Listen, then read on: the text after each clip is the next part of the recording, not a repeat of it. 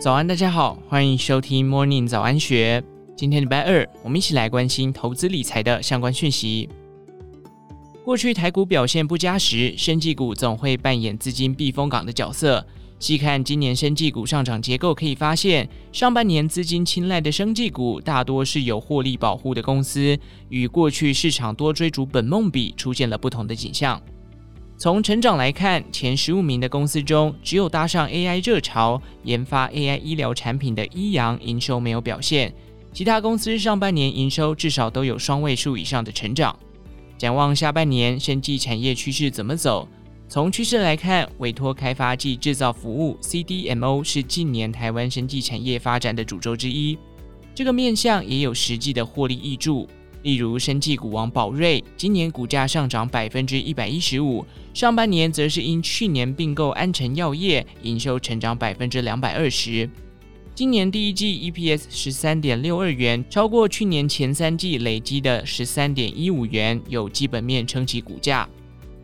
另一方面，在宝瑞并购安成之前，台湾最大的 CDMO 厂台康生技竹北厂预计下半年可完成扩厂。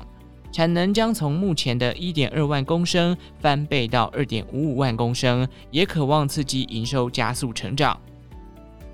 还有大分子药厂永兴，去年私募后入主永兴持股逾百分之二十的最大股东日商 JCR，包下今年三月完工的二厂产能，第二季营收年增百分之四十四。虽然永兴今年第一季比去年第一季少了生物相似药的权利金一亿元，营收衰退近四成，但第二季产能开出，营收反倒成长百分之四十四，反映 CDMO 的营收成长。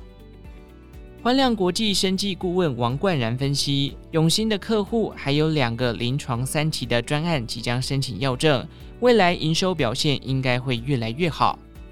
永兴董事长陈佩君则表示，虽然永兴还在亏钱，随着日韩客户的药物进入生产，二零二五年有望损益两平。至于新药开发，下半年到明年也有不少药厂有机会取得药证或达到阶段性的进度。整理生技厂下半年到明年的重要里程碑，可以发现眼科新药是下半年台湾药厂积极抢占的领域。根据调研机构 IQVIA 统计，眼科用药的全球市场过去五年以百分之五的复合年增长率成长，未来五年预期将提升至百分之六，预估二七年达到三百三十亿美元。多家台湾药厂近年都瞄准眼科市场，明年都有机会开花结果。仁心开发治疗儿童黄斑部的斯特格病变和晚期干性黄斑部病变三期临床完成收案。最快明年可以取得美国食品药物管理局 FDA 的药证。另外，全福的肝炎症新药，美国三期临床试验预计招收逾七百位中重度干眼症患者，目标年底前完成三期临床试验，明年上半年公布试验数据，有机会成为全球第一个修复角膜的干眼症新药。除了眼部病症之外，益达的前列腺癌针剂六个月缓释针剂销售表现进度超前，今年六月在美国的市占率已经达到一成，比原本益达预估达成的时间提早了半年。至于前生技股王药华药，则是今年极少数营收大幅成长，股价反倒衰退的生技公司。只要药华药营收维持表现，还是可能回到合理评价，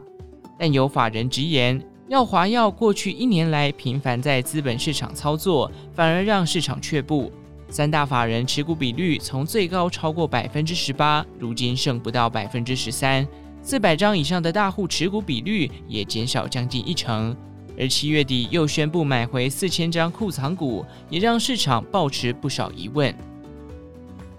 以上内容出自《金周刊》一三八九期，详细内容欢迎参考资讯栏下方的文章连结。最后，祝福您有个美好的一天。我们下次再见。